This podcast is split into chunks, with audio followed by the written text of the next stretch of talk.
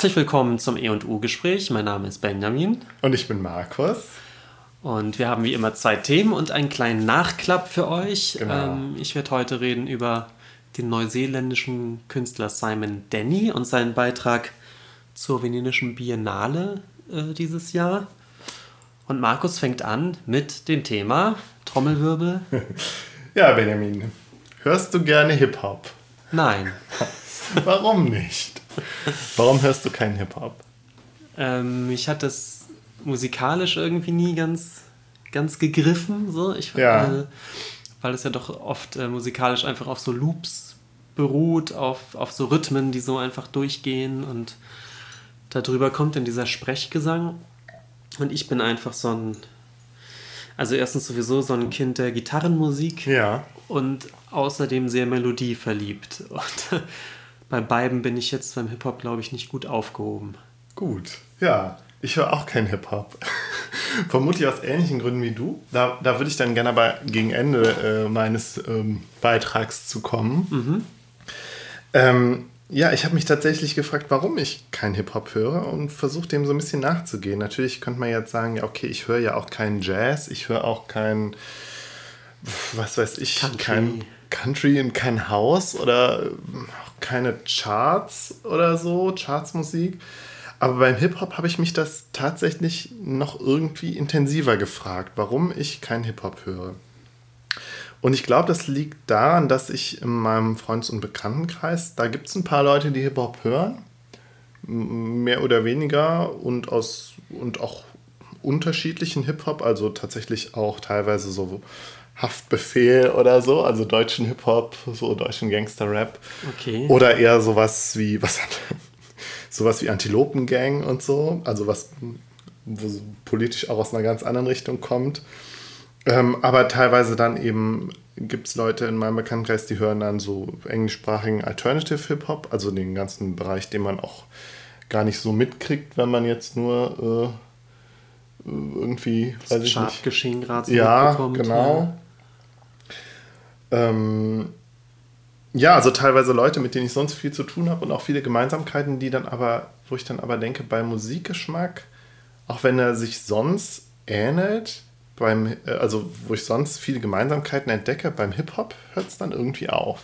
Mhm. Da denke ich dann, hä, irgendwie, nee, irgendwie habe ich da eine, äh, vielleicht eine, keine Ahnung, eine Rezeptionssperre oder so. Also irgendwie, aus irgendeinem Grund habe ich mit, bin ich mit Hip-Hop noch nicht warm geworden. Und ich sage auch ganz bewusst noch, weil ich denke, ja, vielleicht gibt's, vielleicht ändert sich das ja noch. Ähm, bis jetzt aber ist da ziemlich wenig bei mir los, bei mir und dem Hip-Hop. Ähm, ja, und vielleicht ist es auch, also dass ich mir diese Frage stelle, ist vielleicht auch deswegen, dass ich durchaus auch so mitkriege oder so, so das Gefühl habe und es, beziehungsweise es ist vermutlich auch so, dass Hip-Hop zumindest vielem was in dem Bereich so passiert, dann doch ein, ein großer künstlerischer Wert zukommt. Der vielleicht vor allen Dingen eben in der Sprache liegt, eben in dem, in dem Rappen selbst, mhm. in, in der, im Umgang mit Sprache, der teilweise wirklich hochkomplex ist. Ja, also ich, ich gestehe Hip-Hop da wirklich irgendwie was zu, merke aber selbst, dass ich keinen Zugang dazu finde. Ähm, ich habe ein Buch gelesen von Mark Greif. Das ist ein äh, US-amerikanischer hm, Literaturwissenschaftler oder Literaturkulturkritiker oder wie auch immer. Also so ein hm, Typ, der so auch so äh, unterwegs ist in, in der Popkultur. Das Buch heißt Rappen lernen. Und ähm, er stellt sich eine ganz ähnliche Frage wie die, die ich, mich gestell, ich mir jetzt gestellt habe und vorher auch schon. Warum hat er nie Hip-Hop gehört? ja. Und äh, äh, ich, ich will mal ein bisschen was daraus vorlesen, weil es ist, es ist ganz interessant. Also direkt am Anfang sagt er, man muss dem Schicksal dankbar sein, wenn die Erfindung einer bedeutenden Kunstform in die eigene Lebensspanne fällt. Umso peinlicher ist es dann allerdings, wenn man sie nicht sofort versteht oder nicht angemessen würdigt, wenn man nicht von Anfang an von ihr begeistert oder gar ein richtiger Fan ist. Und etwas weiter der, äh, auf der Seite schreibt er dann, doch wie viele andere politisierte weiße Mittelklasse-Amerikaner meiner Generation beging ich einen Fehler von historischem Ausmaß. Ich entschied mich an Post-Punk zu glauben, nicht an Rap. Und das bedeutete, dass ich einem unbedeutenden Ableger, Post-Punk, eines an sich schon unbedeutenden Genres, Punk, die Treue schwor, der das letzte aus einem einst bedeutenden Musikstil herausholte, der im Prinzip schon 1972 erledigt war, nämlich Rock. Ich wurde also Post-Punk-Fan, anstatt mich einer neuen Musikrichtung von wahrhaft weltgeschichtlichem Rang anzuschließen. So, also er ähm, spricht praktisch von seinem Bedauern, dass er nicht direkt erkannt hat, was es mit Rap auf sich hat, wie welchem Potenzial dem Rap eben zukommt und welchem künstlerischen Wert eben auch, sondern dass er sich eben dieser, wie er sagt, so sterbenden Musikrichtung des Punk oder Post-Punk, was auch immer er damit jetzt genau meint, ähm, dass er sich dem eben zugewandt hat. Äh, ja, ich finde es ja irgendwie ganz interessant, dass er sagt, man, man kriegt zwar mit, dass sich da was Neues entwickelt, aber verpasst selbst sozusagen mitzugehen, einfach vielleicht, weil man es nicht mag. Also ich glaube, das gibt es in der Entwicklung jeder neuen Kunstform. Also als die Pop Art auftauchte, waren auch ganz viele Kunsthistoriker und Sammler sich nicht sicher, ob das überhaupt Kunst ist und sind nicht eingestiegen. Und die lachenden Gewinner waren eben die, die frühzeitig zugegriffen haben. Und ich glaube, so ähnlich ist der Effekt, den der Autor gerade beschreibt. Ne? Also man sieht da zwar, da kommt was Neues, aber irgendwie verpasst man es und ärgert sich vielleicht später, dass man da nicht von Anfang an mit. Ja, auf jeden Fall lässt er, was er ja, er lässt überhaupt keinen Zweifel daran, dass es sich dabei um Kunst handelt. Ja. Bei Hip-Hop. Er sagt ja nicht einfach nur Popmusik oder so, oder so, das ist Kunst, ganz klar. Und er macht das dann später, ein paar Seiten später auch nochmal deutlicher. Hm, ich lese mal weiter vor. Was einem schnell auffährt, äh, auffällt, wenn man sich ein bisschen mit Hip-Hop beschäftigt, ist, dass es sich dabei um eine viel komplexere lyrische Kunstform handelt, als alles, was Rockmusiker in der Geschichte ihres Genres zu Wege gebracht haben. Und daran hat sich auch in den letzten 20 Jahren nichts geändert. Ja, das ist mal ein Statement. Das ist ein Statement, das ja. kann man aber auch angreifen. Und ähm, die These, äh, auf die er in seinem Buch so, so, also das Buch ist übrigens ganz dünn, ja, es ist irgendwie, hat irgendwie oh, knapp 60 Seiten, ist schnell durchzulesen. Und die These, auf die er hinaus, hinauf, hinaus steuert, ist, dass es das sozusagen, weil er sich dem, ähm, dem Postpunk und so und den Implikationen, die der Postpunk mit sich brachte, zugewandt hat, er sich selbst in so, so eine, ja, sich selbst auch so eine Rezeptionssperre irgendwie äh, angelegt hat und Hip-Hop deswegen eigentlich gar nicht gut finden konnte. Er sagt nämlich, ähm, dass ähm, mit dem Post-Punk, und da kannst du mir vielleicht weiterhelfen, weil ich da gar nicht so viel drüber Bescheid weiß, auch so eine antikapitalistische Haltung einhergegangen ist. Oder eine sehr stark konsumkritisch. Vielleicht ist konsumkritisch noch das bessere Wort. Ähm, mit dem Post-Punk ist die eben einhergegangen. Und dann später zu sehen, dass es im Hip-Hop und gerade dann eben in, im Gangster-Rap und so zu der Zeit eben eine Verherrlichung kapitalistischer Prinzipien und des Konsums und des Reichtums ebenso einherging, dass ihn das ganz stark befremdet hat. Ich lese noch mal ein weiteres ähm, Zitat vor. Auf Seite 44. Die Haltung des, Post oder, äh, des Punk oder Post-Punk, die weiße Mittelklasse Amerikaner aus den frühen 80ern geerbt hatten, war genau umgekehrt.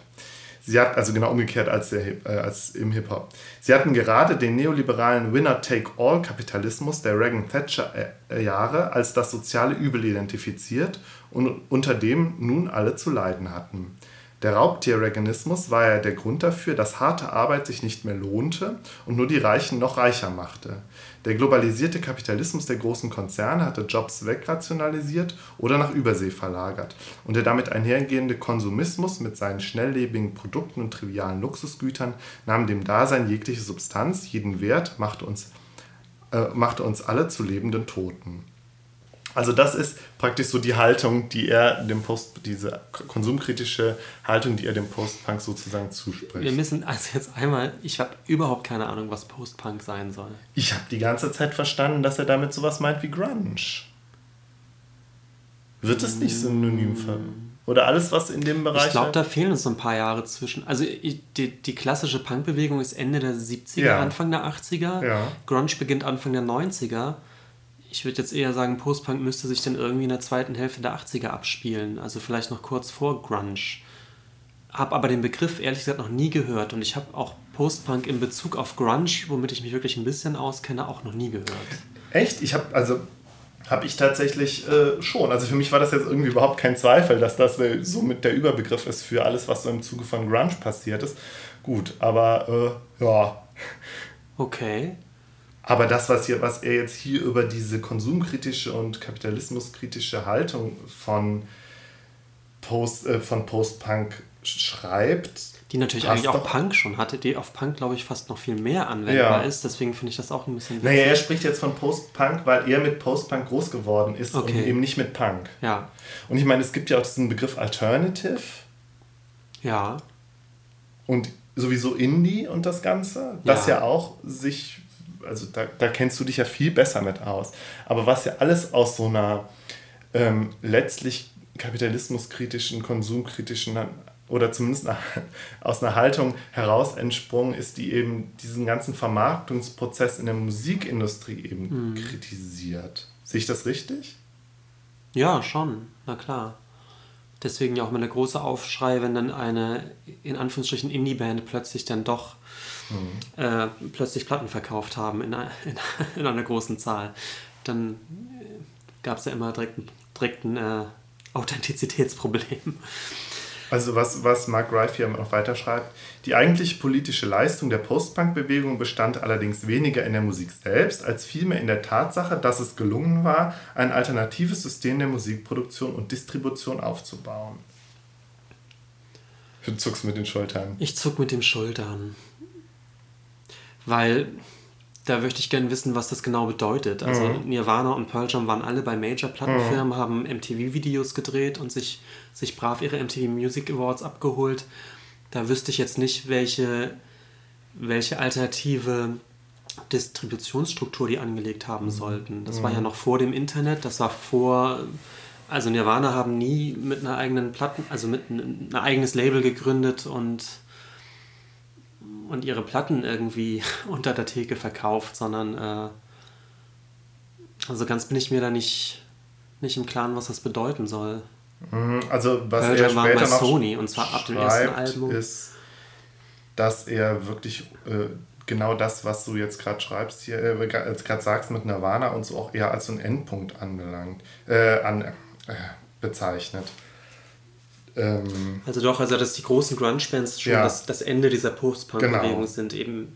Ja gut, aber dann, das stützt so ein bisschen meine These, dass ich, dass er glaube ich gedanklich noch ein paar Jahre vor Grunge ist. Das kann gut sein. Und ja. da wüsste ich ehrlich gesagt nicht, welche Bands das betrifft. Also, der ist 75 geboren, ist also noch mal ein bisschen älter als wir. Das, das meine ich halt. Ich glaube, uns fehlen da gerade ein paar Jahre. Gut, aber lass uns jetzt nicht, also gut, wir, wir stellen fest, wir wissen nicht genau, was er mit Postpunk meint. Ich dachte, er meint damit sowas wie Grunge.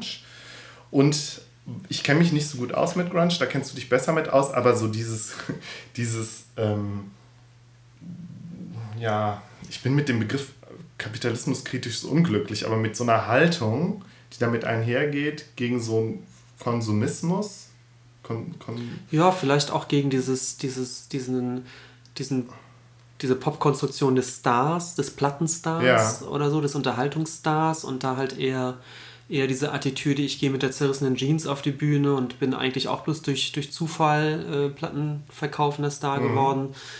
Was natürlich im Gegensatz zu dieser Inszeniertheit von, von so Rockbands steht, die in den 80ern groß geworden sind. Mhm. Also ich denke da an, an so äh, die großen Rockbands wie Aerosmith oder Bon Jovi, die, die Rockstars waren, weißt du? Und ich weiß es von den Grungern, ja. dass die dagegen doch sehr eine ganze Anti-Haltung hatten, also gegen dieses... Aber wie, wie, wie war es denn beim Grunge auch inhaltlich? Also von den Aussagen, die die in ihren Texten gemacht haben?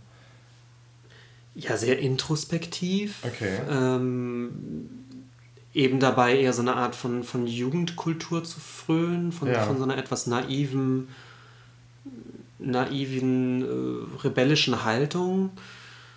Ähm, okay. Solche mhm. Themen waren das. Aber habe ich denn auch als unpolitischer verstanden, okay. immer als, als der Punk, der ja tatsächlich ja. Mit, diesem, mit, mit diesem Ruf nach Anarchie, was immer das nun genau bedeutet, das weiß bis heute keiner, aber Äh, da habe ich Grunge also eigentlich auch eher als unpolitisch verstanden. Also wir hätten uns, wir müssen uns nochmal über Grunge verständigen, weil ich nämlich auch gedacht habe, Grunge wäre politischer, auch in den Aussagen, aber pff, ja, okay.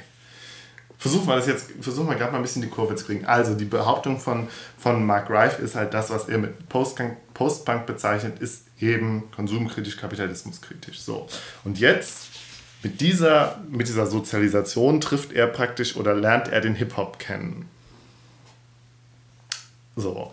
Ähm, ich lese mal weiter vor. Auf ihrem Höhepunkt traf die Rebellion der weißen Mittelklasse, also das, was er jetzt hier mit Post-Punk mhm. assoziiert, äh, gegen die von den Konzernen gesteuerte Globalisierung und gegen den Konsumismus auf einen Hip-Hop, der dem Kapitalismus eine verdächtige Sympathie entgegenbrachte. Und zwar mit einer Entschiedenheit, die keine andere Richtung der schwarzen Musik, in der es ja auch schon, zu, äh, in der es ja auch schon zuvor um die Notwendigkeit wirtschaftlicher Emanzipation gegangen war, jemals vertreten hatte. Das Ganze war unfassbar und rätselhaft. Es war idiotisch, aber man hatte das Gefühl, von den Rappern verraten worden zu sein. Mhm. Das, ich, das ist so seine zentrale These. Mhm. Und das finde ich interessant.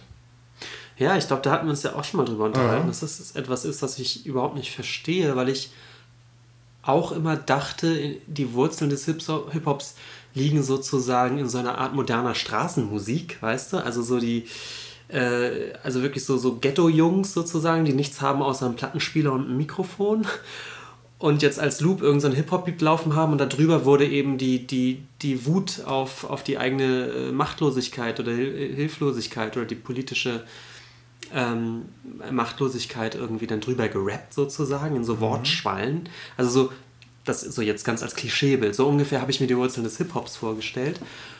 Und irgendwann war Hip-Hop aber plötzlich äh, so MTV-Dokus, äh, wo unglaublich reiche Hip-Hop-Stars durch ihre, durch ihre Anwesen mit 84 Schlafzimmern führen und mhm. alle fanden das cool. Mhm. Und, und mhm. irgendwas ist dazwischen passiert, was ich auch nicht mitbekommen genau, das, habe. Das, genau das dazwischen, das beschreibt äh, Mark Rife auch äh, auf ein paar Seiten. Also praktisch die gesamte Geschichte des Gangster-Raps fasst ja. er so zusammen und, und erklärt die sozusagen auch so sozialgeschichtlich. Okay. Ich habe das jetzt ähm, leider nicht nochmal noch genau nachgelesen, und, ähm, aber ihm geht es letztlich, also er zeigt letztlich, dass ähm, er versucht das so sozialgeschichtlich irgendwie zu rekonstruieren. Und zwar, dass er eben ähm, zeigt, dass in so einer ja letztlich rassistischen, kapitalistischen Gesellschaft wie den USA, wo eben den Afroamerikanern viele äh, soziale Aufstiegsmöglichkeiten eben verwehrt geblieben sind, mhm. dass da eben über, über den Drogenhandel sozusagen ein sozialer Aufstieg möglich war und an Geld zu kommen. Also was ja letztlich Werte ah, ja. im Kapitalismus stark, natürlich ganz starke Werte sind. Ähm, und dass der Drogenhandel eben eine Möglichkeit war, äh, dem, dem gerecht zu werden, diesen, mhm. dem gerecht zu werden, Geld zu, ne, mhm. ähm, reich zu werden letztlich. Und dass der Hip-Hop da dann praktisch die nächste, also nach, nach, dem, nach dem Drogenhandel kam dann eben der Rap als eine andere und eben dann doch auch nicht kriminelle Möglichkeit ähm, ah, das ist interessant. des sozialen Aufstiegs. Ich glaube, Spitzensport wäre vielleicht das Einzige, wo es noch geht, oder? Als, als schwarzer Basketballstar. Ja, aber da, das wäre dann vielleicht auch wieder was, wo du dich dann mit dem Establishment äh, einlassen musst. Ach so, okay. Und Drogenhandel und Rap sozusagen wirklich auch als, äh, als eigene Modelle. Ja. Also ich, ich, ich fühle mich gerade nicht so ganz wohl mit dem, was, was ich jetzt hier versuche, weil ich glaube, also das ist, so, ist ja so ein komplexes Thema und ich habe eigentlich zu wenig Ahnung, ne? um da jetzt wirklich nochmal wieder. Das zeichnet ne? doch unseren Podcast aus. Ja, aber gerade, also da habe ich gerade das Gefühl, da schwimme ich doch jetzt sehr. Ähm, aber ich, Obwohl das, glaube ich, plausibel klingt, was du gerade gesagt hast, als Modell irgendwie so ein bisschen. Ja, worum's, was ich aber eigentlich viel interessanter finde, ist, dass ähm, das Unverständnis, was dann eben den, äh, von Seiten der sozusagen der weißen Mittelklasse-Jugend äh, dem entgegengeschlagen ist, die eben mit so einem, mit so einem, ja, mit so einem rebellischen, äh, äh, antikapitalistischen Gestus irgendwie ankam und dann eben nicht kapiert haben, was die Hip-Hopper sozusagen wollen und was bei denen los ist. Ja. Und ähm, was, was, also und, und Mark Drive schildert das ja auch so, dass er irgendwie so enttäuscht war und eigentlich gedacht hat, eigentlich hier, wir, wir, wir jungen, weißen, aufgeklärten Linken, ja, sind doch auch, also sind doch auch gegen Rassismus und so. Und eigentlich müssten wir dann doch in, in den Schwarzen irgendwie Verbündete finden oder so. Mhm. Und dass er das aber, also in, in, dem, in, dem, Wunsch zur Emanzipation, ja, sei es jetzt wirklich gegen Rassismus oder auch gegen den Kapitalismus, dass er da eben dann aber irgendwie mit, den, mit dem, was der Hip-Hop so repräsentierte, nicht klargekommen ist. Ich lese noch mal einen letzten Satz vor, den ja. ich sehr interessant fand. Sollten Weiße aus der Mittelklasse in dieser Situation schwarze Entertainer darüber belehren, dass man sich das Glück mit Weinbränden und anderen Konsumgütern nicht kaufen kann? Um Gottes Willen, auf keinen Fall. Dennoch führte der Konsumismus endgültig zu einem Bruch zwischen den potenziell gleichgesinnten Kulturen der politisierten Postpunks und der Hip-Hopper. Mhm. Ja, ich finde das interessant. Also sich da mal so soziologisch Gedanken zu machen. Also für mich war es immer eher eine, so ein totaler Bruch in den verschiedenen Ästhetiken. Also auf der Oberfläche sozusagen, wenn man sich Musikvideos anschaut oder sowas oder schon Plattencover, ich glaube, ja. Äh, in solchen Dingen, die ja, da gab es doch eben irgendwann diesen Umschwung bei diesen Hip-Hop-Videos, dass die immer größer und fetter produziert waren, weißt ja. du? Auf Luxusjachten und mit zwei Hubschraubern im Hintergrund und äh, natürlich den unvermeidlichen äh, äh, sexy Mädels und den Goldklunkern und so weiter, ja. Ähm, was natürlich ästhetisch sozusagen so unglaublich meilenweit entfernt von, waren, war von, von diesen Alternative- und, und Indie-Videos, ja, die eher so ein bisschen künstlerisch so einen, so einen Kunststudenten-Style immer hatten. Und ähm, also auf dieser Oberfläche sozusagen habe ich immer einen wahnsinnigen Bruch auch, auch feststellen können bin aber auch nie drauf gekommen, dass man ja eigentlich der Wurzel nach für die gleichen Ziele irgendwie mal eingestanden ist oder sowas. Also so inhaltlich habe ich mich da nie mit beschäftigt. Ja, ich habe mir mich jetzt die Frage gestellt, inwiefern das, was Mark Rife jetzt sozusagen für sich und gerade für den amerikanischen Kontext konstatiert, inwieweit das vielleicht auch auf mich zutrifft oder vielleicht auch auf uns beide.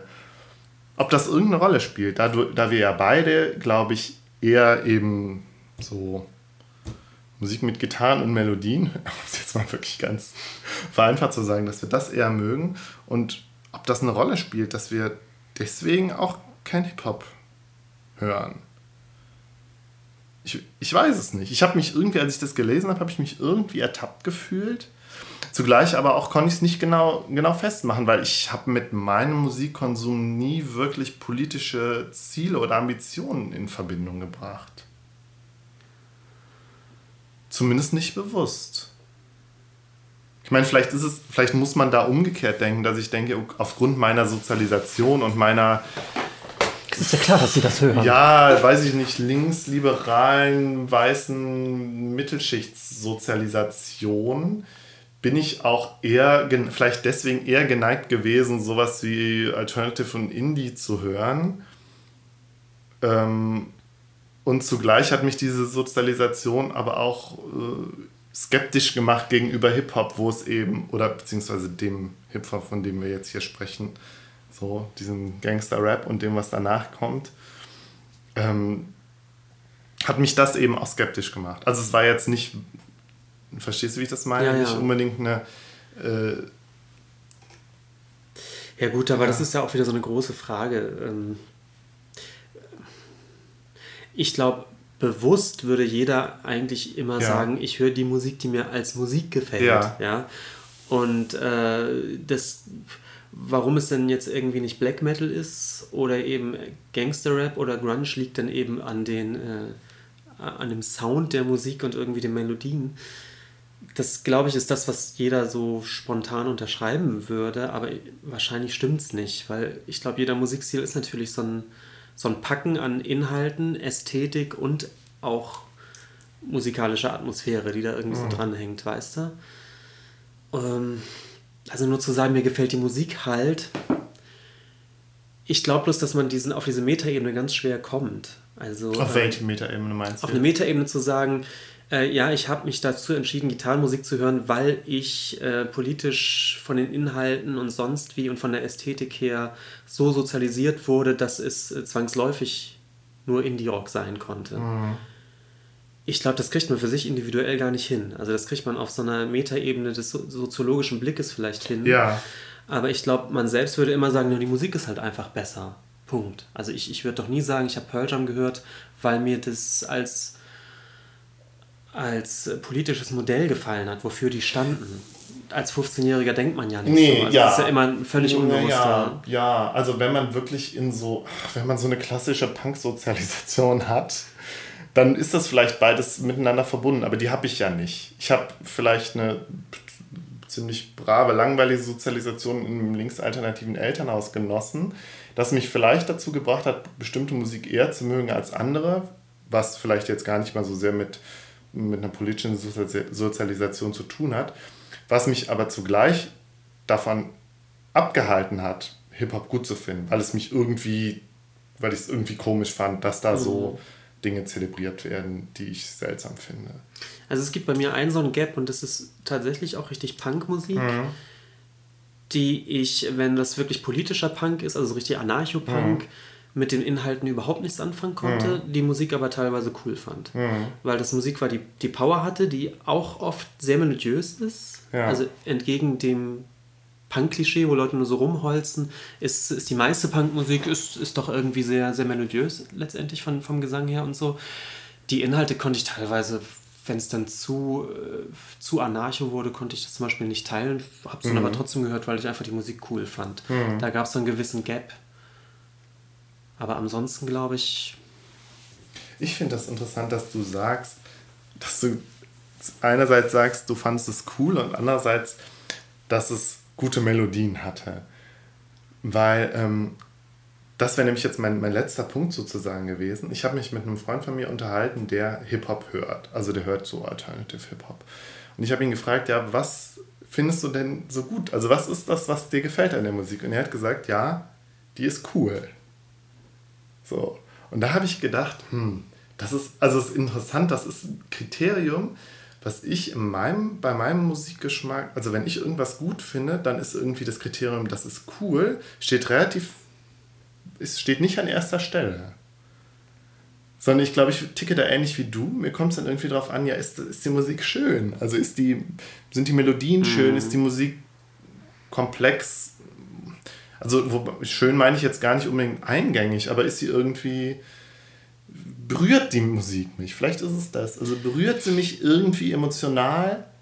Ja. Die muss wirklich nicht schön sein. Es kann auch krachig und laut und, und ähm, äh,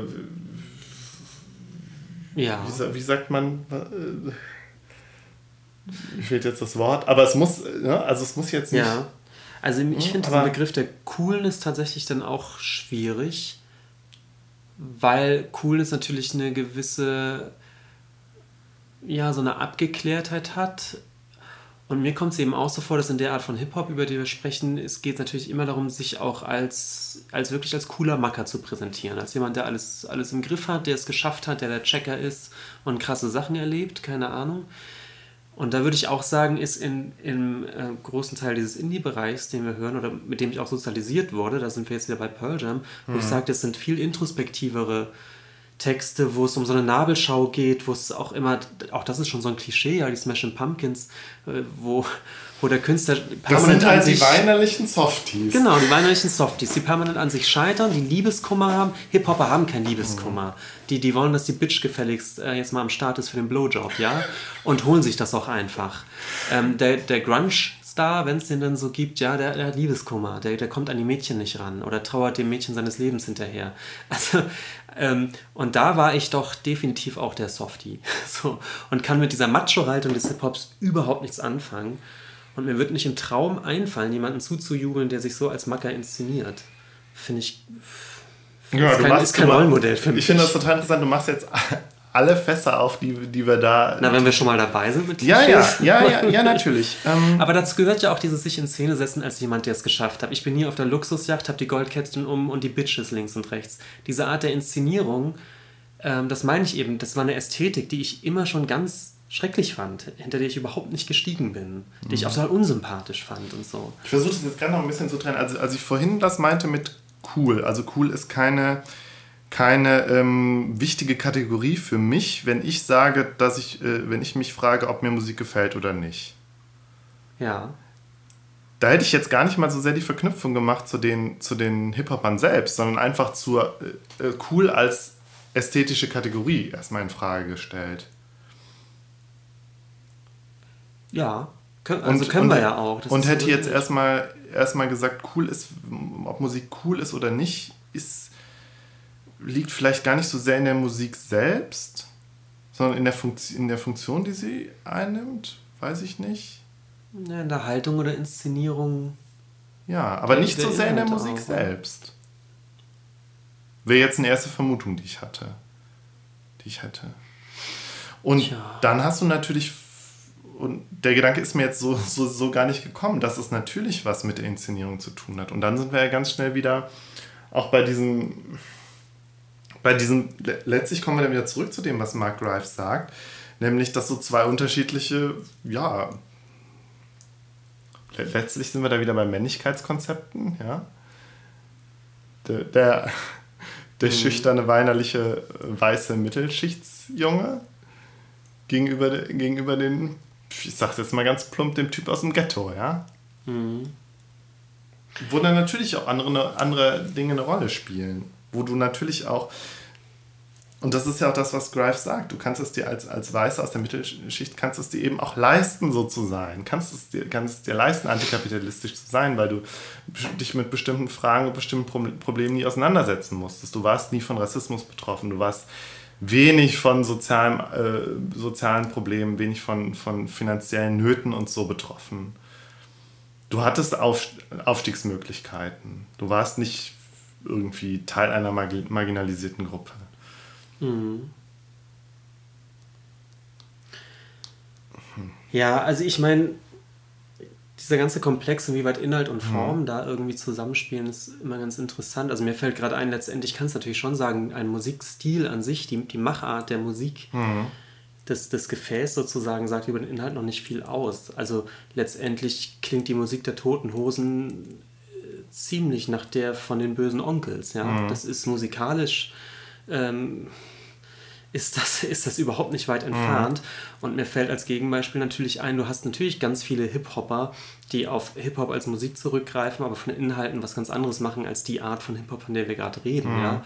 Du hast die Beastie Boys, die sind natürlich nun auch mhm. weiß, das ist vielleicht kein Zufall. Du hast dann diesen deutschen Hip-Hop, der, der zumindest in, dieser, in diesen Hamburger Hip-Hop, so fettes Brot und so, mhm. eher auch auf so einer Humorschiene daherkam und die waren ja noch, das war glaube ich die erste Hip-Hop-Welle, noch bevor es eigentlich diesen diesen Agro-Berlin-Gangster-Rap mhm. gab. Das heißt, diese erste da Welle... Des, da gab es aber dazwischen immer noch mehrere Wellen, würde ich sagen, oder? Ja, klar. Also das, ja, ja genau, das stimmt. Da fischen wir jetzt schon wieder irgendwie in, in Gewässern, in denen wir uns überhaupt nicht genau. auskennen. Aber ich meine, wir wissen auch beide, dass, glaube ich, auch diese Hip-Hop-Szene oder diese Hip-Hop-Musik natürlich viel mehr hergibt als diese Art mhm. von, von Macho-Rap, von der mhm. wir gerade sprechen, sondern eben diese, diese ganzen Humor-Dinger und, glaube ich, auch ganz intelligente Sachen. Du hast vorhin noch Antilopen-Gang gesagt, die, die da jetzt, glaube ich, so ein bisschen für steht. Ähm, das heißt, dieses, dieses Gefäß eines Musikstils ist natürlich prinzipiell schon offen für alle möglichen Arten von hm. Inhalten. Ne? Ähm, das wollte ich nur noch mal gesagt haben. Das ja. macht die Sache natürlich jetzt total komplex und trotzdem hast du natürlich eine, schon eine Stoßrichtung von äh, Musikstilen, die anscheinend doch verknüpft sind mit einer ganz gewissen Art der, der auch inhaltlichen Inszenierung irgendwie. Hm. Inhaltliche Inszenierung, das muss man auch erstmal schaffen. Paradoxer Begriff. Ja, ich bin fertig eigentlich mit meinem Thema und ich habe sehr stark gemerkt, dass wir das nochmal aufgreifen müssen. Ja, ich glaube auch. Wir haben so viele Fässer aufgemacht. Genau. Jetzt. Und wir haben heute so ein bisschen Zeitdruck, deswegen verschieben wir das vielleicht wirklich auf, ein, auf irgendeine der nächsten Folgen. Genau, und ich glaube, ich, ich mache irgendwann mal ey, wirklich Grunge. Ja, vielleicht machst du auch, vielleicht machen wir dann, wenn du Grunge gemacht hast, dann nochmal Hip-Hop, dann habe ich vielleicht noch ein bisschen was mehr dazu gelesen und kann dir, kann dir ein bisschen was mehr dazu sagen. Ja. Okay. Okay. Gut, willst du direkt weitermachen mit deinem Thema? Ja. Dann wechseln wir die Plätze. Wir wechseln die Plätze. Wir sitzen ja heute auch wieder bei dir im Arbeitszimmer und da quietscht es ja bekanntermaßen. Meine Geschichte geht so los, dass ich gerade auf, der auf der Biennale in Venedig war. Jetzt habe ich zur Geschichte der Biennale nichts gegoogelt, das müsste man bitte selbst machen. Aber du könntest ja kurz sagen, was es ist, also was die Biennale ist. Die Biennale ist ähm, eine internationale Kunstshow, eine, eine große Ausstellung, die, wie der Name schon sagt, alle zwei Jahre stattfindet in Venedig. Die ist äh, über 100 Jahre alt. Das war jetzt die 56. Biennale. Und vom Prinzip her ist es so, dass auf einem sehr großen Gelände ähm, Pavillons stehen äh, und in jedem Pavillon zeigt ein Land eine von, von dem Land selbst kuratierte Ausstellung. Also meistens irgendein Künstler oder so wird vorgestellt. Ähm, ist das in Venedig direkt auf der Insel oder ist das ja, ja. noch ein bisschen auf einer anderen Insel? Weil ich dachte, Venedig selbst, ich war noch nie da, ist so ziemlich zugebaut. Venedig ist ziemlich zugebaut, umso interessanter, dass eben der Giardini, der dort ja. auf der venezianischen Insel ist und auch ein, kein kleines Gelände ist, das ist das, das altehrwürdige äh, Biennale-Gelände, ah, okay. auf dem auch nichts anderes stattfindet. Also ich okay. glaube, wenn nicht gerade Biennale ist, dann ist das so als Park geöffnet. Inzwischen gibt es auch zwischen diesen Kunstbiennalen noch, ähm, in den Zwischenjahren gibt es die Architekturbiennale mhm. inzwischen. Mm, ich glaube, es gibt ja auch eine Filmbiennale, es gibt sogar eine Musikbiennale, da kenne ich mich aber jetzt nicht so aus. Hast du gesagt, dass es Biennale heißt, weil es alle zwei Jahre stattfindet? Ja. Gut. Ist doch richtig. Ja. genau. Und, Nicht zu ähm, verwechseln mit der Berlinale. Das ist ein richtig. blödes Wortspiel. Das ist, das ist wie mit den Heinzelmännchen und den Mainzelmännchen. Ja, genau. ähm, genau, und das, diese Biennale ist ähm, aufgrund, glaube ich, auch ihrer historischen äh, Geschichte jetzt äh, glaube ich, die, die größte internationale Kunstausstellung in die Richtung. Mhm. Es gibt natürlich noch die Documenta in Kassel, alle ja. vier Jahre. Ähm, ich dachte alle fünf. Alle vier, glaube okay. ich. Oder alle fünf inzwischen? Ich meine, alle das weiß es nicht. Okay. Ähm, das sind eigentlich die beiden großen internationalen Kunstschauen. Ja. Und äh, auf der Documenta war ich mehrmals, du ja, glaube ich, auch. Ich glaube, wir waren da sogar mal zusammen. Ja, wir waren einmal zusammen. Ich glaube, ich war auf den letzten vier Dokumenten, ja. Mhm. Und äh, die Biennale habe ich bis jetzt noch nie geschafft und war zum ersten Mal da. Ähm, war geflasht von der Stadt Venedig, ja. aber das soll hier gar nicht das Thema sein. Sondern ähm, ein einzelnes Kunstwerk, eine einzelne Installation, die ich gesehen habe, nämlich den Beitrag äh, von Neuseeland. Ja. Ähm, das ist dein heutiges Thema. Das ist mein heutiges Thema, der Beitrag von Neuseeland. Und zwar eine Installation des neuseeländischen Künstlers Simon Denny. Mhm. Äh, Denny ist 1982 in Auckland, Neuseeland geboren, ist also jetzt 33 Jahre alt. Äh, hat so die letzten paar Jahre im Kunstbetrieb so langsam Fuß gefasst. Ähm, gibt so einige Sammlungen, in denen er inzwischen ist. Es gab einige Einzelausstellungen. Ähm, ich habe aber den Eindruck, dass jetzt diese Biennale-Teilnahme für ihn nochmal so ein, so ein großer Sprung ist. Mhm. Ich glaube, das ist somit das größte und, und auch die ähm, renommierteste Ausstellung, in der er jetzt teilnimmt. Also für ihn, glaube ich, auch eine große Sache. Äh, und ich glaube, dass es viele gibt, die vorher vielleicht von ihm noch gar nicht so gehört haben. Mhm. Ähm, ich kannte den auch eher durch Zufall vorher, aber auch nur so, so ferner liefen. Und dieser Beitrag jetzt, äh, diese Installation hat mich vollkommen überzeugt ja. und sehr beeindruckt.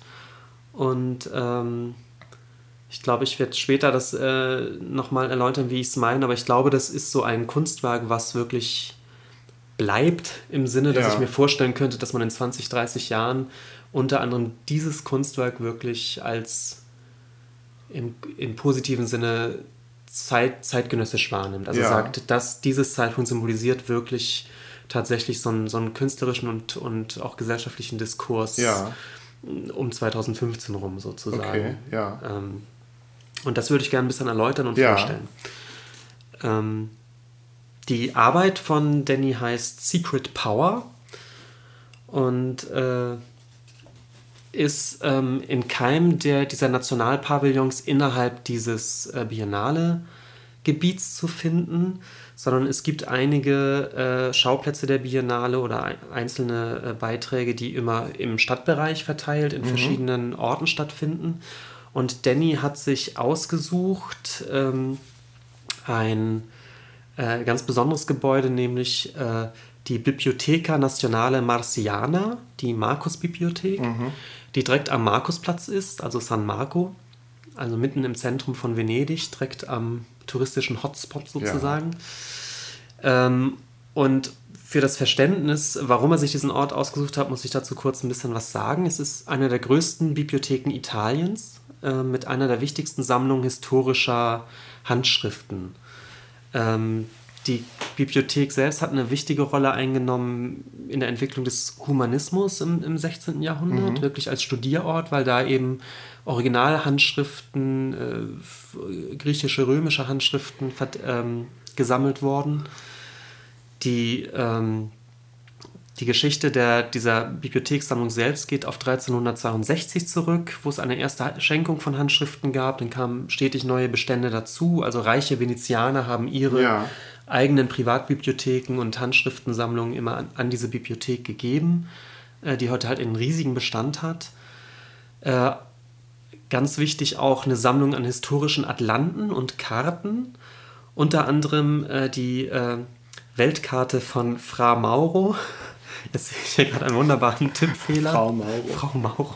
Ja. Von Fra Mauro. Äh, eine Weltkarte von 1459, ähm, die wohl ziemlich bekannt ist, weil Fra Mauro da wirklich sämtliche Kenntnisse der, der Kartografie zu der Zeit hat einfließen lassen.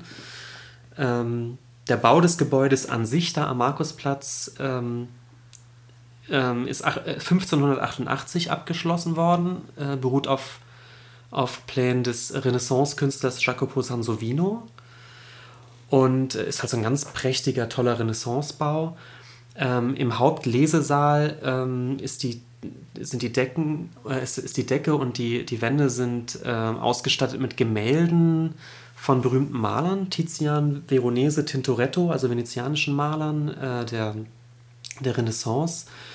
Und die stellen ähm, typisch so eine Renaissance, äh, so eine Renaissance-Geschichte, nämlich die Decke, also sozusagen der Himmel ist von griechischen Götterbildern hm. bedeckt und die Wände, also wo es sozusagen Richtung Erde geht, mit Philosophen. Also ein typisches Renaissance-artiges Bildprogramm sozusagen. Also ein ganz prächtiger Bau, ganz toller Lesesaal. Und ähm, in diesem historischen Lesesaal ähm, macht Danny, Simon Danny nun seine, seine Installation. Ähm, das sieht so aus, dass man, dass man schon eine sehr prächtige Treppe hochkommt ähm, und äh, durch einen Vorraum muss. In diesem Vorraum, der vor dem eigentlichen Lesesaal ist, hängt diese berühmte Karte von Frau Mauro ähm, von 1459, diese Weltkarte. Und dann geht man in den eigentlichen Lesesaal und muss erstmal durch eine Schleuse. Diese Schleuse besteht aus zwei Glasvitrinen. Und in diesen Glasvitrinen sind die Flaggen der USA, Kanadas, Großbritanniens, Australiens und Neuseelands. Also den Five Eyes, oder? Genau. Ist das nicht so? Äh, genau, und, ja. und dazu Architekturmodelle der Geheimdienstzentralen dieser fünf ja. Länder. Und da sind wir genau bei diesem Begriff der Five Eyes Alliance. Das ist ein Zusammenschluss eben dieser fünf Staaten zur Überwachung der globalen Datenströme. Ja, okay, Und also wir sehen schon, worum es in etwa geht in dem Kunstwerk. Genau. Es geht nämlich um die Überwachung der Datenströme, vor allem durch die NSA. Mhm. Das, ist das, das ist das Thema dieser Installation. Ich zeige dir nur, damit du eine Idee von der Ästhetik kriegst, mal diese ja, Schleuse. Ich kann jetzt was sehen, unsere Hörer können jetzt leider nichts sehen. Genau, das ist diese Schleuse, ah, ja. durch die man durch muss. Also wir sehen, ja. du siehst gerade von der Rückseite, man kommt durch diese Tür und hier sind dann diese Flaggen und dann gibt es auch diese Architekturmodelle. So, was ist das aus Glas oder sind das nur so... so das äh, sind Glasvitrinen. Okay. In so, mit, in so, so Metallgehäuse mit, mit, mit Glas. Es ist relativ grell beleuchtet. Diese Vitrinen selbst sind so, sind so mit so einem sehr, sehr weißen, kühlen Licht beleuchtet. Und der Kontrast zu dieser prunkvollen Architektur des Raumes ist auf jeden Fall sehr. Genau, der ist sehr groß. Also man hat wirklich ja. diesen, äh, diesen Renaissance-Saal mit so einer etwas düsteren, ja. goldenen, ockerfarbigen Farbigkeit ja. und dann diesen, diesen wunderbaren altmeisterlichen Ölgemälden, ja. Ja. Und da drin eben diese Sicherheitsschleusenästhetik erstmal mit diesen, mit diesen grell beleuchteten Glasvitrinen, die sehr kühl und sehr te technisch wirkt. Ja. Und ähm, Sind jetzt auf beiden Seiten der Schleuse die. Äh, nee, nur auf der rechten Nein. Seite sind die Flaggen, auf der anderen Seite sind Auf diese Archite- Architekturmodelle, oder? Nee, auf der einen Seite sind Flaggen und die Architekturmodelle, auf der anderen Seite Ja. sind schon äh, so Diagramme. Das führt jetzt ein ganz bisschen Okay. zu weit, da kommen wir Ja. jetzt gleich zu, was, was, das, was das ist, was er da eigentlich Okay. ausstellt. Ähm, Im Raum verteilt, das eigentliche Werk sozusagen besteht dann aus äh, eben auch aus Glasvitrinen, aus so Metallgehäusen, die, die verglast sind, die dann so, ähm, so Ablagen haben. Genau, es sieht alles sehr technisch aus. Es hat nicht sowas von so von so einer kontemplativen Museumsatmosphäre, finde ich. Genau. Weil es sehr, mit sehr viel Blau auch arbeitet. Also, na gut, es könnte vielleicht in so einem Technikmuseum stehen. Genau, und mit Technik sind wir auf der richtigen Spur, Ja. denn die äh, Ästhetik, die, auf die er anspielt mit diesen Vitrinen oder mit diesen Schränken sind es ja fast, mit diesen Schrankvitrinen, sind eben auch irgendwie Internetserver. Also man, Ja, stimmt. Wie so diese großen genau, Computerkästen. ja. genau.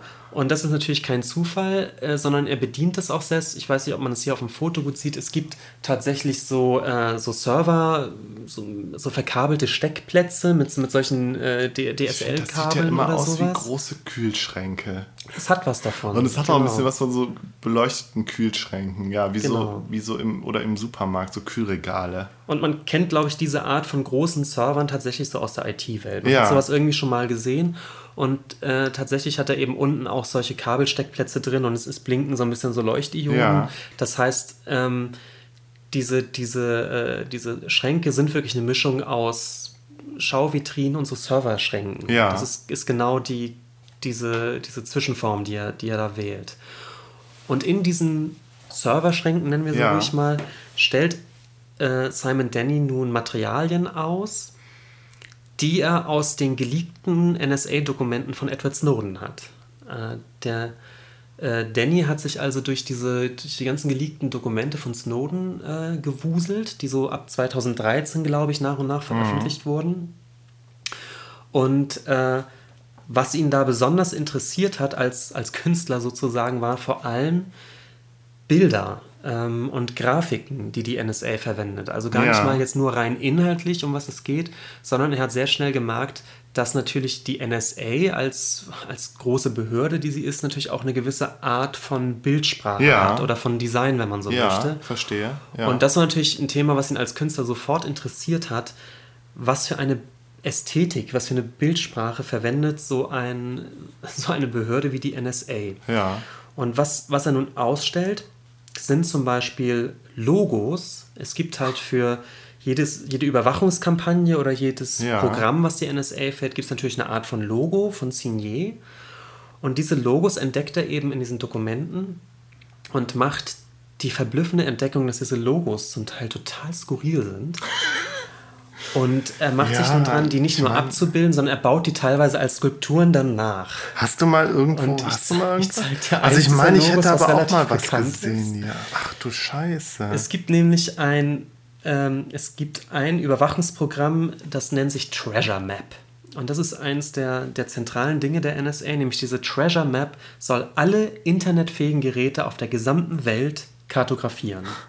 ja. Und das Logo für diese Treasure Map ist äh, der Kopf von Terminator. Von Ja, ich Terminator würde gerade sagen, ja, das sieht doch aus wie Terminator, aber es kann doch nicht Terminator Natürlich, sein. das ist der Kopf vom Terminator. Und hinter diesem Kopf ähm, also dieser, wir haben jetzt den, den metallenen Schädel von Terminator. genau diesen Roboterkopf. Genau, der kommt, glaube ich, im Film. Ich glaube, kommt der auch in beiden Filmen vor? Also ich glaube zumindest im ersten relativ am Ende. Wenn dann schmilzt der, glaube ich, so das Fleisch von Schwarzenegger so ab und darunter sieht man halt diesen metallenen Schädel mit den roten Augen. Und er hat anscheinend aber auch, also hier sehen wir auch, das scheinen irgendwie noch So die Zähne. Ach Zähne die sind Zähne, aber, ja. sehen relativ echt aus. Und Schwerter gucken aus seinem, also kommen aus seinem Kopf raus. Ja, wie als beziehungsweise ob sie da so durchgesteckt worden Wie so sternförmig. Ich glaube, Genau. die hinterfangen diesen Schädel eher wie so eine Art Sternform, Okay. in dem dieser, dieser Kopf dann eingespannt Ein ist. Und diese Sternform besteht dann auch nochmal aus äh, äh, Schwertklingen, ja, also total so, martialisch. Wie so ein Stern hinter seinem Kopf. Ja. Und das ist wirklich das, das offizielle NSA-Logo, mit dem die NSA intern äh, diese, diese Treasure Map bebildert. Das ist nur inter, intern, ja? Es gibt keinen extern bei der NSA. Geil. Also ja. ich finde, meine erste Assoziation ist halt, ja, das sind alles Nerds mit absoluter Hybris. Ja. Die, die haben, die finden Terminator geil und finden ihre, finden ihre eigene Macht geil, die sie da haben. Und warum sollten sie das nicht machen? Und ich glaube, genau das ist der ja. Punkt. Es, ist, es hat was, es also hat so einen Nerd-Humor. Warum sollen sie nicht diesen, diesen Kopf von Terminator nehmen? Es, ja. hat, es hat so einen Nerd-Humor. Ähm, und ich finde auch auf eine irgendwie erschreckende Art und Weise zeigt es eben, welcher Geist da so weht. Natürlich sind das, das sind IT-Nerds, die ja. da zum großen Teil arbeiten, ja. Die aber letztendlich in einer Behörde arbeiten, die sozusagen äh, sich auf die Fahnen geschrieben hat, zumindest was Informationsbeschaffung äh, betrifft, sozusagen die gesamte Welt sozusagen ja, zu, wie Skynet zu, zu bei, kontrollieren. Bei? Terminator. Ne? Also es ist auch schon selbstironisch. Also wenn sie selber genau. sich selber also äh, das, das äh, real gewordene Skynet von Terminator eben stilisieren. Genau. Ähm, Unglaublich, ja. Ein, ein, anderes Beispiel ist, ich weiß nicht genau für, für welches Spähprogramm, aber es gibt dann äh, auch so einen, so, einen, so einen typischen Weißkopf-Seeadler. Ja. Ich glaube, das ist das Wappentier der USA. Ja. Der dann so eine Weltkugel in so einer Art Schleppnetz unter sich herträgt. Ja, das, ist, das ist auch ein Logo. Ja. Das baut Danny dann eben auch als, als kleine Skulptur ein und, und setzt sie in so eine Vitrine. Und äh, auch total interessant, ähm, es gibt ein, ein Spähprogramm namens Mystic, Mystic, ja. das alle Telefonanrufe der USA aufnimmt, also recorded wirklich und äh, sie für Monate speichert. Ach du Scheiße. Davon wusste ich gar nicht. Und äh, es ist ja. dann auch geleakt worden, dass die USA in der Lage wären, technisch das für jedes Land der Welt jederzeit einzurichten, wenn es gebraucht wird von der Kapazität. Also man könnte, könnte zum Beispiel auch äh, irgendein anderes Land flächendeckend wirklich ähm, ja. steht die Power zur Verfügung, sämtliche Telefon an, äh, Telefongespräche monatelang komplett mitzuschneiden. Ja. Und dieses äh, Spähprogramm nennt sich eben Mystik und das Logo dafür ist ein, ein Zauberer, ähm, ein so, so comicartig gemalter ja, Zauberer. Der sieht so ein bisschen aus wie so. Der aus einem Magic-Kartenspiel kommt. Ach du Scheiße. Ja. ja. Die Vorlage ist ja, so, also so Fantasy, so, so ein Fantasy-Kitsch-Bild mit so einem Zauberer mit einem blauen Umhang und so einem lustigen spitzen Zauberhut. Genau. Und was hat er in der Hand? Sieht aus wie ein so, Zepter, so ein Stab mit irgendwas drauf. Vielleicht sogar mit Spielkarten oben drauf, weil ja. das ist wirklich eine Magic-Kartenspielfigur. Okay. Könnte so ein Gitarrenhals sein, aber. Nee, nee, es ist so ein, so ein Stab, ja. das ist da nicht so gut. So, willkommen in der Bilderwelt der. NSA. Ja, ja. ja. Und ich glaube, allein schon in, in dieser komischen Diskrepanz zwischen dem, was man sich unter der NSA vorstellt und dann eben diesen etwas nerdigen, skurrilen Humor, der da so ja. weht, ich glaube, darin liegt schon ein, ähm, ein unglaublicher Reiz dieser Arbeit, mhm. finde ich. Ähm, eine, äh, andere Materialien, die er ausstellt, also wir sehen hier verschiedene so Charts und Symbole, das sind eben alles, alles Dinge, die er aus diesen Materialien gezogen hat. Und äh, ganz viele Materialien äh, sind PowerPoint-Folien, mhm. die ähm, eigentlich zur, zur internen Mitarbeiterschulung verwendet waren. Ja. ja? Also jedes neue Spähprogramm äh, muss natürlich äh, intern auch erklärt werden. Ja. Es, gibt, äh, es gibt sozusagen so Maps und Charts äh, zu Hierarchie- und Informationsstrukturen innerhalb der NSA, die natürlich bebildert werden mhm. müssen und die als, als Schulungsmaterial sozusagen innerhalb der NSA äh, kursieren. Und diese PowerPoint-Slides äh, zieht Simon Denny auf Glasplatten auf, auf so kleinere Glasplatten, die so die Größe haben eigentlich von so Karteikarten. Und die werden dann da drauf äh, geätzt. Also man mhm. kennt das, glaube ich, das ist dann so, also eine, eine, wirklich vollkommen klare Glasscheibe, auf die dann durch so ein Ätzverfahren. Das doch auch als so Geschenke, wo du dann irgendwie in Glas irgendwas ätzen kannst oder so. Genau. So. Und das sieht natürlich sofort so ganz, ganz edel aus, ne? Wo dann also auf so einem äh, völlig klaren Sieht Glas halt auch ein bisschen nach Science Fiction aus. Eben so, so raue Partien ja. sind und äh, genau. Und das sind dann eben so PowerPoint-Slides, die er dann eben so aufstellt, wie, wie, so, wie so gläserne Karteikarten, wo dann diese PowerPoint-Slides zu sehen ja, sind. Ja, das erinnert mich jetzt auch ein bisschen auch an so so eine Ästhetik von so Computerarchitektur, oder? Also ich muss jetzt tatsächlich an diesen Film 2001 denken, wo doch am Ende der eine Astronaut dann in den Computer reinklettert und da doch auch so ein paar Plexiglasscheiben, also was wohl irgendwelche Platinen oder Chips oder so sein sollen, die dann so umsteckt, oder? Ist jetzt meine Assoziation. Weiß ich nicht. Hm. Hab ich gerade nicht so vor Augen. Egal. Aber es hat was Science-Fiction-mäßiges. Ja. Es, ist, es ist halt sehr, es ist auch sehr edel gemacht und diese, diese Halb Halbtransparenz, die diese, diese Ah. ja, bedruckt ja eben nicht, aber geätzten Glasscheiben haben, ähm, das ist schon, das ist irgendwie so eine Science-Fiction-Ästhetik, Ja. so ein ganz bisschen.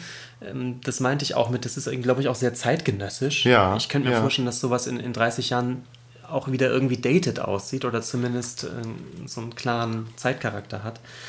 Ja, aber das wäre dann ja auch gewollt, oder? Na klar, da reden wir gleich noch drüber. Ich stelle noch, noch die allerletzte Sache vor. Ja. Also so eine dritte Gruppe sozusagen von Objekten besteht nämlich daraus, dass, äh, dass sich Danny auf die Suche gemacht hat nach Grafikdesignern der NSA. Ja. Er hat gesagt, das müssen ja Leute, das müssen ja Grafikdesigner sein, die sowas Ja. machen.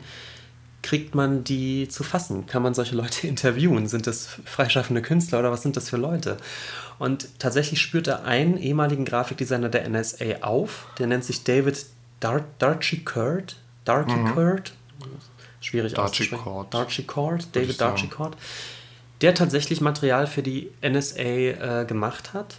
Und zwar Infoplakate zum Teil. Äh, Und zwar zum einen für den internen Gebrauch für die Mitarbeiter. Ja. Das ist unglaublich skurril. Ähm, Das sieht, das sieht total aus wie, ähm, wie das Cover von dem Spiel Malefiz. So ein bisschen, ja. Da sitzen, das ist also ge gezeichnet, in so einem Ja. etwas karikaturhaften Stil gezeichnet. Da sitzen dann verschiedene so So Comicfiguren. eine Szene aus so einem Western an einem Spieltisch, ne? an einem Kartenspiel- Pokertisch. Pokertisch, genau. Und dann steht da auch in so einer, in so einer Western, in so einer Western-Schriftart, Keep a close hand, Partner. Genau, und wir sehen halt irgendwie drei Männer, die da Poker spielen. Einer hat einen Cowboy-Hut auf. Und es ist halt so, so cartoonhaft gezeichnet. Und eine Frau, die im Hintergrund steht.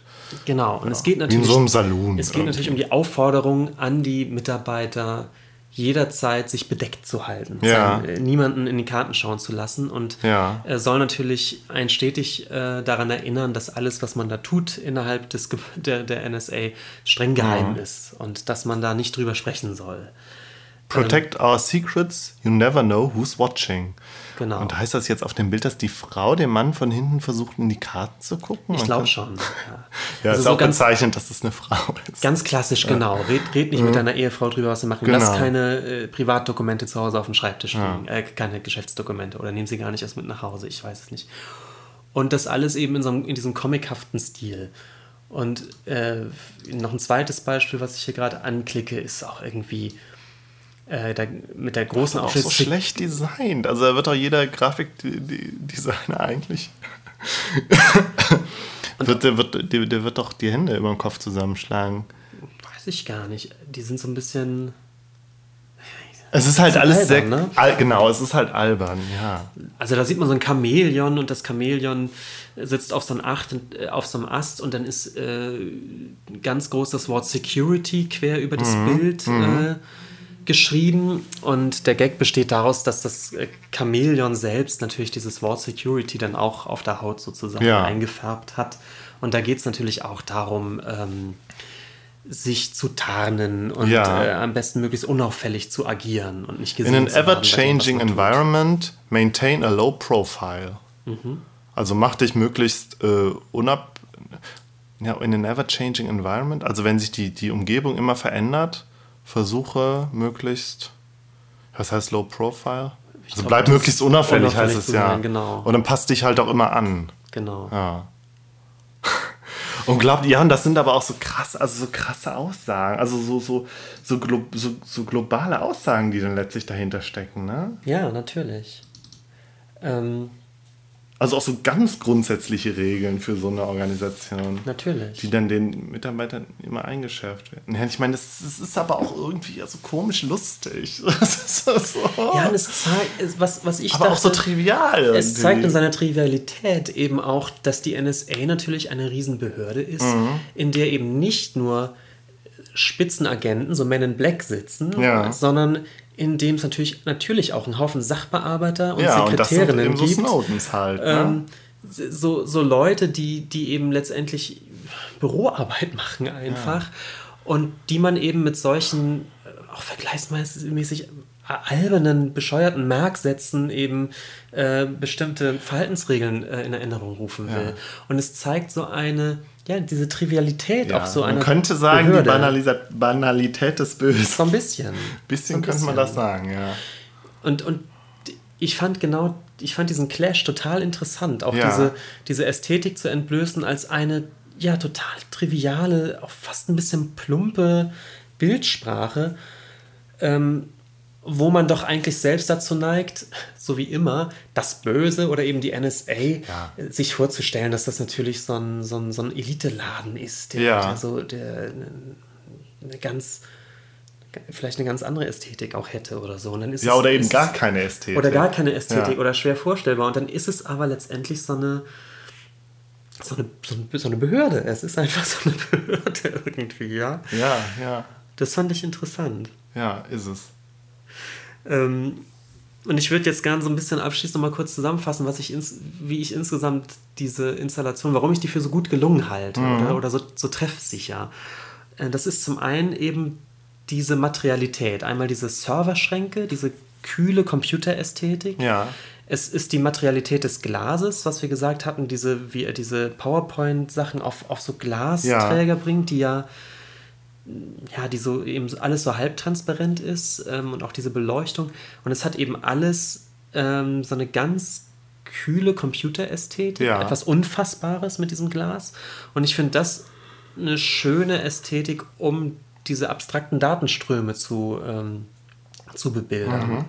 Und um dieses Thema dieser, dieser Abstraktheit, die, die ja dieses, diese Abhörsachen immer haben und die auch überhaupt diese digitale Welt letztendlich hat, ähm, die bringt das, glaube ich, ganz gut auf den Punkt. Diese Art der, der gläsernen, gläsernen Hightech-Ästhetik, die, die er da wählt. Ähm, dann finde ich halt ganz wunderbar, ähm, dass er als Ort eben diese Bibliothek wählt, nämlich der- die Bibliothek als Ort des Wissens. Und der, einer der Ausgangspunkte der Aufklärung vielleicht auch, oder der Moderne. Genau. Und aber eben ein, ein Ort des, des analogen Wissens, eine Bibliothek eben, die aus, aus Büchern besteht, die eben wirklich diesen humanistischen Geist des Wissens, der in, in Büchern äh, lebt, sozusagen ähm, als Ort manifestiert. Wir haben diese Ölgemälde mit, äh, mit diesen Philosophen. Ähm, und Ja, und vielleicht, wo du sagst, des humanistischen, also ja, vielleicht eben auch des, des, des humanistischen Wissens und eben nicht des, des ja, Ja, es, des- ist, es, des ist, der, es ist der Unterschied zwischen um- Wissen überhaupt und puren Informationen. Information, aber die dann aber auch eben nicht irgendwelchen in irgendeinem humanistischen Kontext steht, sondern eigentlich nur der Macht dient, oder? Genau. Also mir fehlen jetzt da gerade die richtigen Begriffe, aber Ja, man hat eben gerade natürlich in dieser pompösen, auch in dieser Bildersprache der Philosophen und des Mhm. Götterhimmels, der da ist, das Gefühl, dass damals Wissen, glaube ich, oder die Idee des, des Wissens eben, um die Menschheit voranzubringen, ja, also der doch Emanzipation, der Aufklärung. Ja. genau ein anderer Wissensbegriff ist als diese Art von kon kontrollierender Datensammelei, Ja. den die NSA da betreibt. Ja. Und dass natürlich auch die Daten an sich, also die, die Art, wie Informationen sich manifestieren, sich geändert hat. In dieser digitalen Welt Ja. sind das eben Datenströme, Ja, ja. die total abstrakt sind. Und in dieser Bibliothek ist Wissen ist eben immer noch das geschriebene Buch und ist, ist die, die Karte, die der Frau Mauro da äh, sich zusammenbastelt und ist der, ist der Globus, der übrigens, der Renaissance-Globus, der immer noch in der Mitte dieses Raumes übrigens steht. Ähm, ich fand diesen, diesen Clash ganz gut gewählt, um, um uns auch etwas über die Veränderung eines, eines Wissens oder eines Informationsbegriffs Ich finde gerade der Globus ist, dass dieser alte Globus da noch steht und eben auch in so einem Glaskasten. Da ist doch der Kontrast auch ganz stark. Also früher hattest du halt, hattest du halt einen Globus und das war das, was man über die Welt wusste. So Genau. in, in, einem, in einem Objekt irgendwie zusammengefasst. Genau. Und das konfrontiert eben der Künstler mit seinen, mit seinen, mit seinem NSA-Kunstwerk, wo halt dann doch deutlich mehr über die Welt gewusst wird. Irgendwie schon. Ja. Und man, man sieht es in einigen Vitrinen. Es, es gibt dann auch eben auch so Art den von Globus, Karten. Es gibt Balkendiagramme. Die ja, teilweise, der Adler, der den, den, Globus halt trägt. Die Balkendiagramme, die auch schwer zu lesen sind. Ich ja. muss auch sagen, man versteht nicht ganz bei jeder Vitrine, worum es eigentlich so ganz okay. genau geht. Einiges bleibt so ein bisschen geheimnisvoll. Das kann an meinem nicht ganz ausgereiften Englisch liegen, aber ich glaube mhm. eher, dass auch die Begriffe, mit denen die NSA da hantiert, mhm. die da auftauchen, einfach völlig unklar sind. Mhm. Ähm, und was auch eigentlich noch ein schöner, ein schöner Link ist, dass doch auch das, äh, das ist diese Verknüpfung von Wissen und Macht natürlich. Ja. Denn auch in Venedig sich da so ein Prunkpala äh, Prunkpalazzo hinzusetzen und da diese ganzen Handschriftensammlungen aufzubewahren, das hat natürlich auch was damit zu tun, dass man weiß, dass Wissen auch zu Renaissancezeiten ein Machtfaktor ist. Ja. ja das, das, Wissen um Seewege, das Wissen um Handelsrouten. Mhm, ähm, richtig, ja. Solche Dinge, ja. Auch ein schöner Link. Ähm, und äh, es gibt noch eine, eine kleine Sache, auf die ich aber nicht eingehe, die eigentlich eine große Sache ist. Ja. Theoretisch besteht die Ausstellung aus zwei Teilen. Der zweite Teil findet statt am äh, venezianischen Flughafen Marco Polo. Mhm. Ich bin allerdings am anderen Flughafen angekommen Ach und so. abgeflogen, deswegen habe ich die nicht gesehen. Und da ist es so, dass er auf den, äh, auf den Boden äh, einiger Flughafenhallen ähm, und an die Wände eben große Reproduktionen dieser Decke der Bibliothek gesetzt hat. Ja. Und das ist so ein bisschen eine Umkehrung des Prinzips, nämlich an einen Ort, der tatsächlich diese Ästhetik von Überwachungsschleusen und PC-Terminals hat. Ja, ja. Da setzt er jetzt sozusagen als Surrogat äh, diese Renaissance-Ästhetik rein. Ja. Und zwar genau diese, die wir hier in der Bibliothek haben. Also genauso wie er hier jetzt in die Bibliothek mit dieser komischen Server-Ästhetik reinplatzt, ja. platzt er in den Flughafen mit der Renaissance-Ästhetik rein. Ja. In einen Ort, der von sich aus eher diese Server-Ästhetik und diese Sicherheitsschleusen hat. Ah, ja. Das ist so eine, so eine witzige Umkehrung, die für ihn aber auch ganz wichtig ist. Er sagt immer, das ist eine Ausstellung in zwei Teilen, die man gemeinsam betrachten muss eigentlich. Ja. Bloß eben diesen zweiten Teil habe ich selbst äh, nicht nicht gesehen. Ja. Und scheint mir, um ganz ehrlich zu sein, vielleicht auch nicht, nicht der Hauptpunkt. Ja, würde ich, ich jetzt glaub, auch sagen. Ich glaube, die Hauptsache ist schon wirklich dieser, dieser Lesesaal mhm. mit diesen Serverschränken. Hm.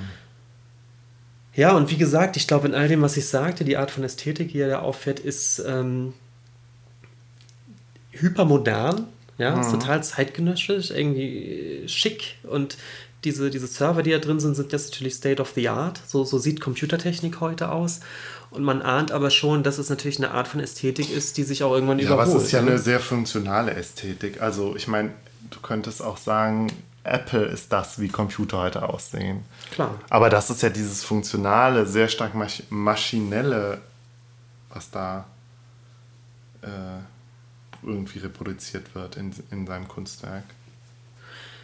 Aber auch auch dieses maschinelle, oder gerade das maschinelle mhm. wissen wir ja auch, das ähm, sieht ja auch in 30 Jahren anders aus. Also mhm. wenn man mhm. heute auf Computer von vor 30 Jahren guckt oder auf so Tonbänder oder mhm. so, so Bandarchive oder sowas, dann ist es auch eine inzwischen total überholte Ästhetik, die uns mhm. sofort sofort ähm, in diese Zeit zurückkatapultiert. Ja? Mhm. Oder wenn du noch weiter zurückgehst und du hast wirklich noch so Karteikarten, so Zettelkästen, da hättest du ja auch gesagt, ein Zettelkasten um, um 1900 ist eine völlig äh, pragmatische Art ja. von, von Wissensaufbewahrung. Heute gucken wir das wirklich mit ganz äh, historischen Augen an und mhm. empfinden da auch bei eine, eine gewisse Zeitatmosphäre oder, oder so. Und ich könnte mir vorstellen, dass man eben in 30 Jahren auf diese Serverschränke guckt und die als völlig symbolisch auch für eine bestimmte Zeit betrachten wird. Ja. Könnte ich mir gut vorstellen. Ja, ja, bestimmt ich, ich finde jedenfalls, es, es bringt eine ganze Menge Zeitgeist auf den Punkt gerade. Ja, diese total. gesamte Installation. Aber, ja, total. Ja. Und ich glaube, deswegen wird diese Arbeit sozusagen auch gut altern. Im Sinne von, die wird natürlich irgendwann überholt aussehen, aber genau darin liegt die Starke. Ja. Die, dass die jetzt gerade. Weil sie die Ästhetik der heutigen Zeit so auf den, oder die ist. Ja.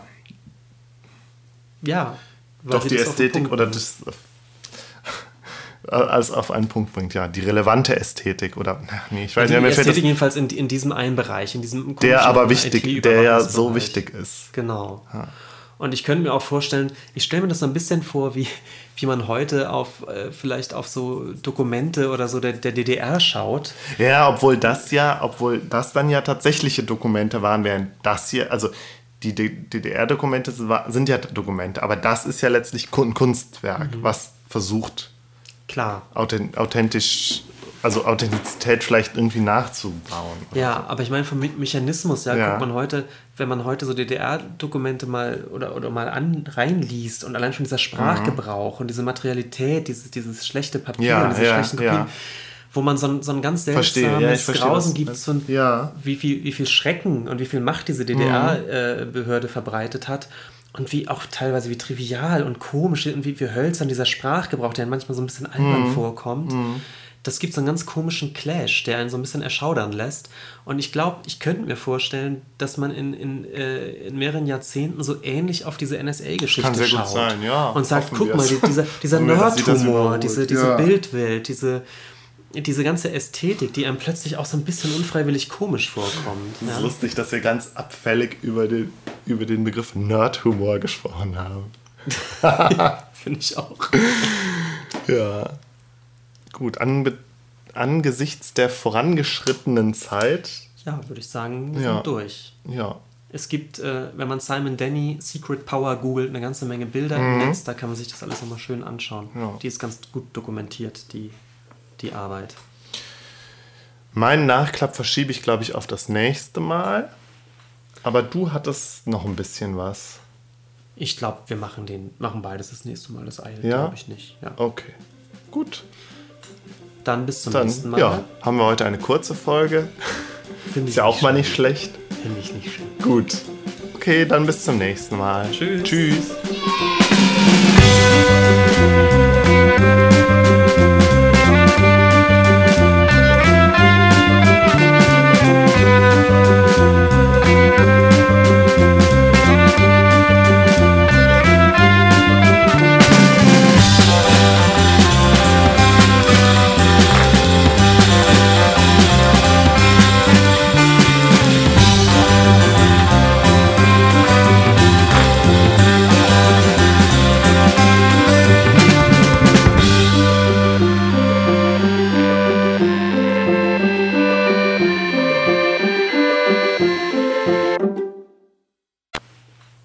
du hattest noch ein bisschen was.